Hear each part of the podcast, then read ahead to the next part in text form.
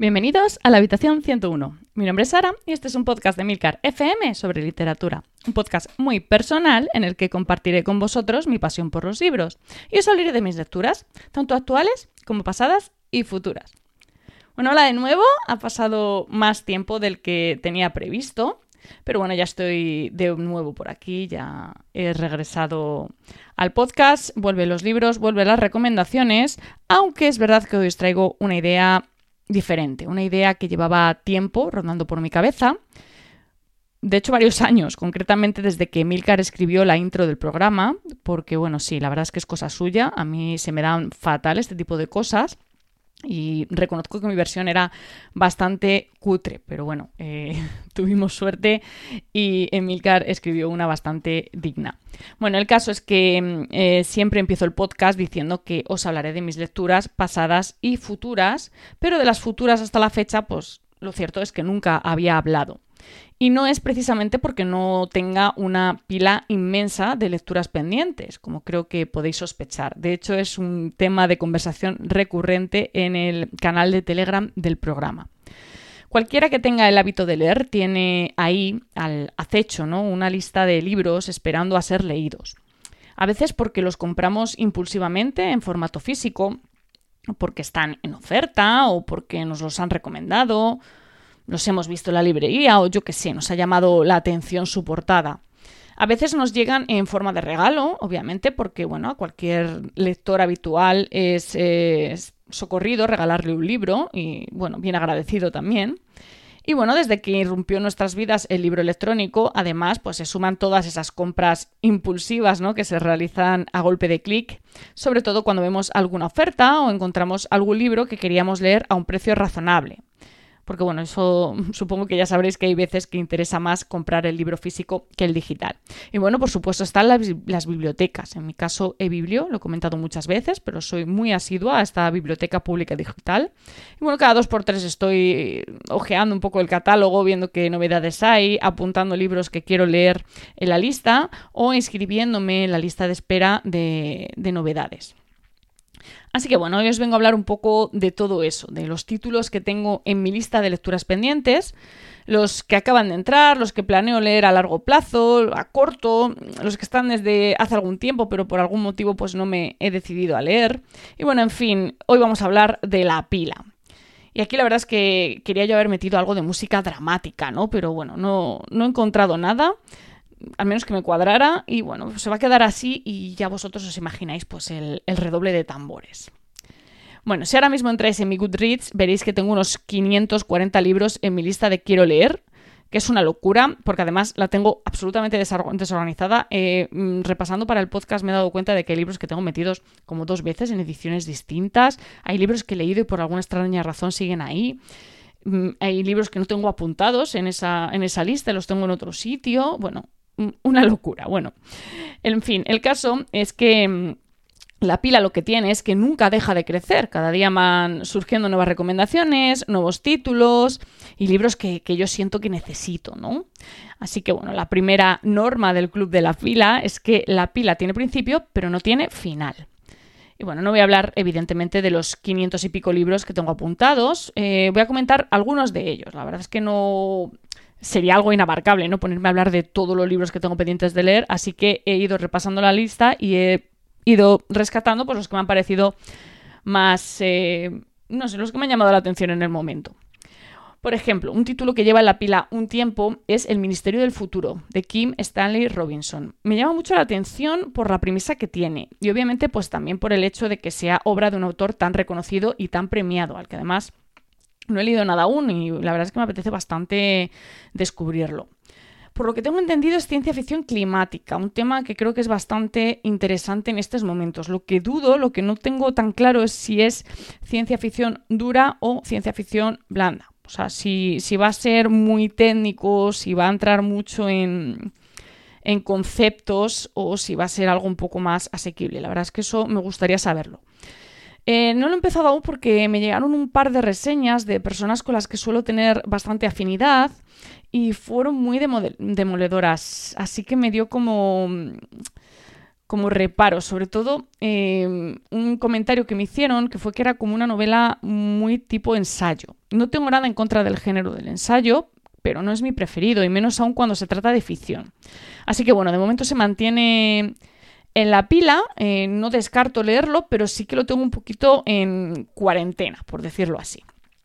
Otra novela de este corte distópico es El Código Madre, de Carol Stevers. Es una historia que se ubica en un mundo pospandémico, año 2049, bueno, una humanidad amenazada por una plaga biológica. Eh, se supone que es una distopía feminista, que es un término que a mí me da mucho miedo, porque desde que se pusiera tan de moda el cuento de la criada, pues los intentos que ha habido de repetir la hazaña de Margaret Atwood han sido muchos. Y la verdad es que normalmente tiende a decepcionarme, pero no por eso dejo de leer. De hecho, siempre que veo algún libro de este corte, eh, suelo apuntármelo en la lista. O sea, soy un poco kamikaze en este sentido, ¿no? Me gusta apuntarme cosas mm, que luego no sé si me van a gustar, pero bueno, me gusta, me gusta leerlo. Así que nada, esta novela sigue ahí en la, en la pila de pendientes. Eh, recientemente también volví a escuchar un título que tenía desde hacía bastante en la pila, Un mundo invertido de Christopher Priest, Priest o Priest, no sé muy bien cómo se pronuncia. Bueno, por lo que tengo entendido es una distopía. A mí la sinopsis me recuerda mucho a Snowpiercer, que es una película que yo creo que la he comentado en alguna vez en algún podcast de alguna colaboración. Juraría que con la biblioteca de Trantor, de hecho.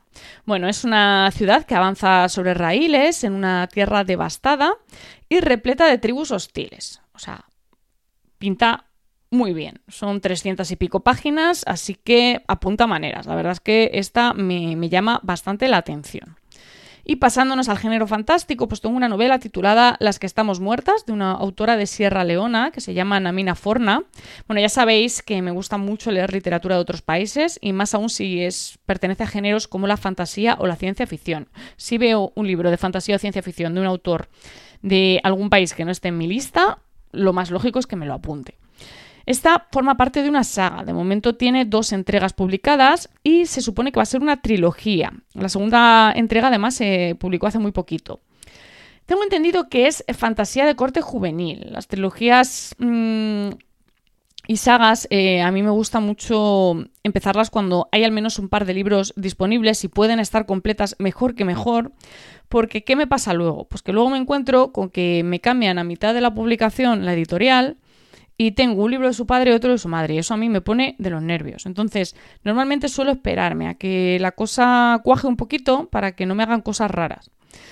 Mm, es que me, sienta muy mal tener como los libros de distintos formatos cuando pertenecen a una misma saga. Pero bueno, y luego, bueno, también porque imagínate que el primer libro acaba como se queda como con un corte, bueno, pues si me da mucha ansiedad y necesito leer la segunda entrega, pues me gusta que esté disponible y no tenerme que esperar dos, tres, cuatro años. O sea, es un poco una tarita que tengo con esto.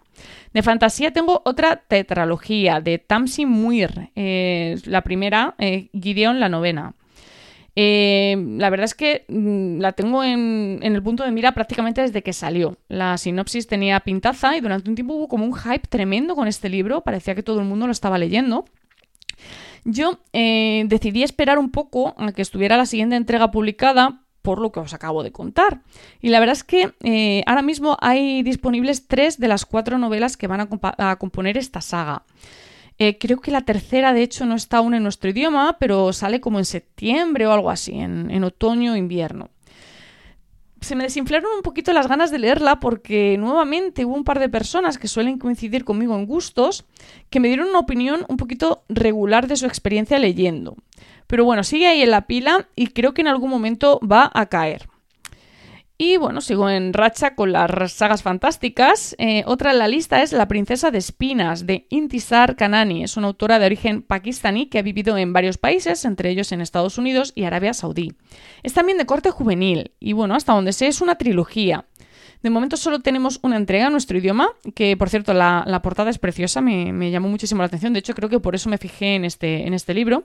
Y bueno, obviamente estoy esperando un poco a ver qué pasa con la segunda entrega, a ver si se publica o no, porque esta es verdad que me daría especial rabia que cambiara las ediciones a mitad de, la publicación porque me gustan bastante las ilustraciones de la, de la edición actual.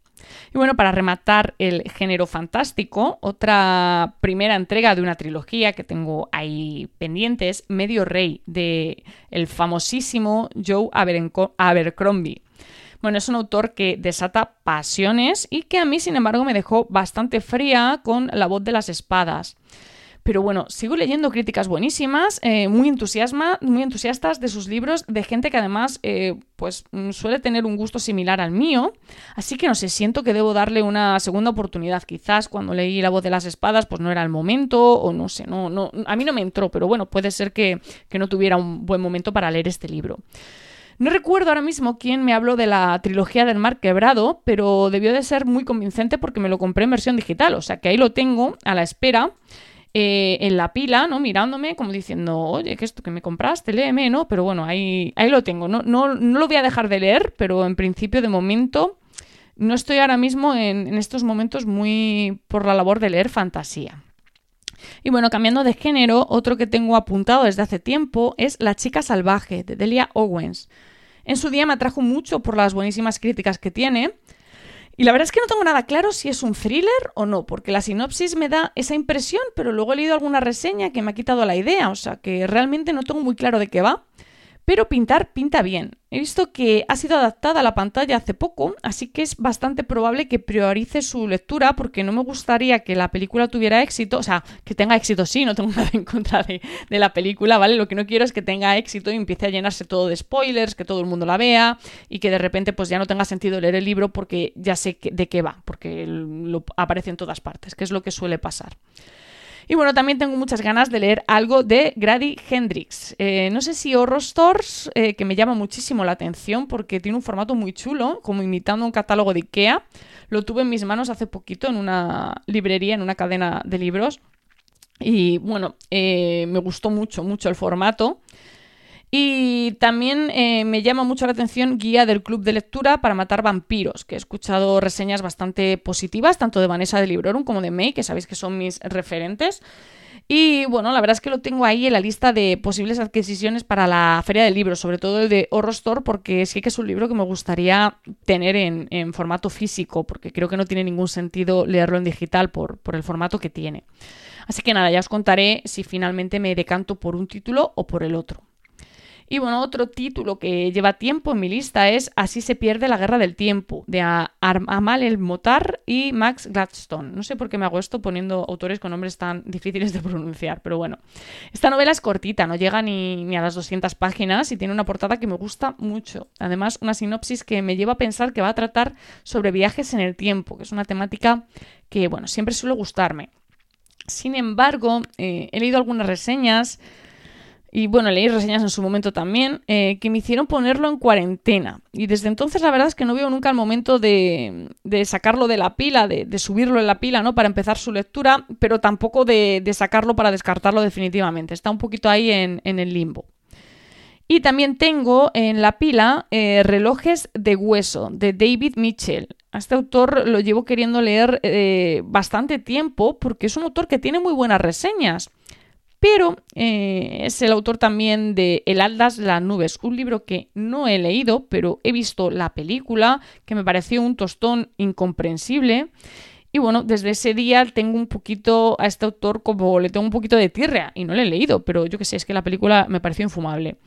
Son 720 páginas, que se dice pronto, y bueno, me da un poquito de respeto, porque no sé si me va a terminar de cuajar y no me apetece eh, comprarme un libro de 720 páginas para abandonarlo. Así que nada, este no, la verdad es que este es de los poquitos que no, he mirado si lo tienen en el disponible, que a lo mejor podría ser una, buena solución a este, este dilema. Y bueno, la verdad es que podría seguir durante horas porque los confines de la pila son inamarcables, pero creo que por hoy eh, es más que, que suficiente.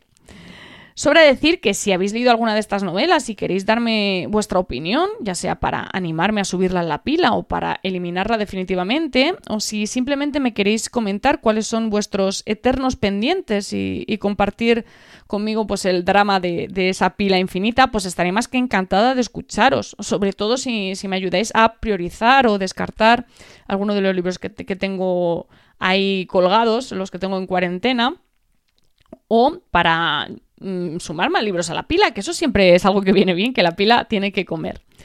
Bueno, la verdad es que reconozco que no he seguido ningún tipo de criterio a la hora de comentar los libros. Los he ido sacando un poco, pues, lo que os decía, ¿no? Porque me han llamado la atención, porque me han parecido más populares o más recientes. Yo soy muy dada a apuntarme libros que están descatalogados, libros muy raros que luego no hay quien encuentre. Eso es un, un, problema que tengo porque me suelen llamar muchísimo la atención. Libros de, de autores que a lo mejor no han sido ni traducidos a nuestro idioma, que no se han editado aquí este tipo de cosas tengo como fijación con ellas y luego la verdad es que es un rollo porque no los encuentro por ninguna parte y no hay manera de leerlos, pero bueno, es cosas que tengo. Bueno, espero que os haya gustado este episodio, un poquito diferente a lo que os tengo habituados y cumpliendo esa promesa que llevo haciendo años en, la cabecera del podcast. Si veo que tiene éxito y que, os gusta, bueno, pues ya volveré por aquí a seguir, contar, a seguir contando pues, mis dramas con la pila, los libros que no me leo, los libros que tengo esperándome porque es verdad que podría hacer un capítulo, pues yo que sé, con los típicos clásicos que debería haber leído y que aún no he leído, que tengo ahí, mm, no sé muy bien esperando a qué, o sobre los libros que me compré de manera impulsiva y que al final están en la estantería cogiendo polvo. Y bueno, ya ni hablamos de las sagas que tengo a medias, porque yo soy muy dada a si el primer libro de la saga o el segundo libro de la saga no corta, que es a lo que me refiero, que deja como la acción a medias si necesito seguir leyendo, sino que deja más o menos las cosas un poquito medio cerradas. Eh, soy muy dada a aparcar esa saga y seguir leyendo otras cosas. Y luego me da como mucha pereza retomarla porque ya no me acuerdo muy bien de lo que pasaba al principio. Entonces, eso es un problema que tengo, pero es verdad que luego soy súper maniática porque sí que me gusta tenerlas completas. O sea, sí que me gusta tenerlas en papel completas, pero no tanto leerlas, la verdad es que es para matarme un poco. No sé por qué tengo esa manía tan tonta, pero sí que me suele pasar. Pero bueno, en fin, que muchísimas gracias eh, por el tiempo que habéis dedicado a escucharme. Ya sabéis que tenéis todos los medios de contacto, toda la información, los enlaces y demás de este capítulo en emilcar.fm barra habitación 101.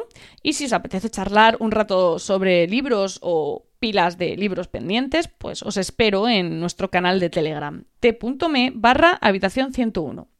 Leed mucho y recordad, nos encontraremos en el lugar donde no hay oscuridad.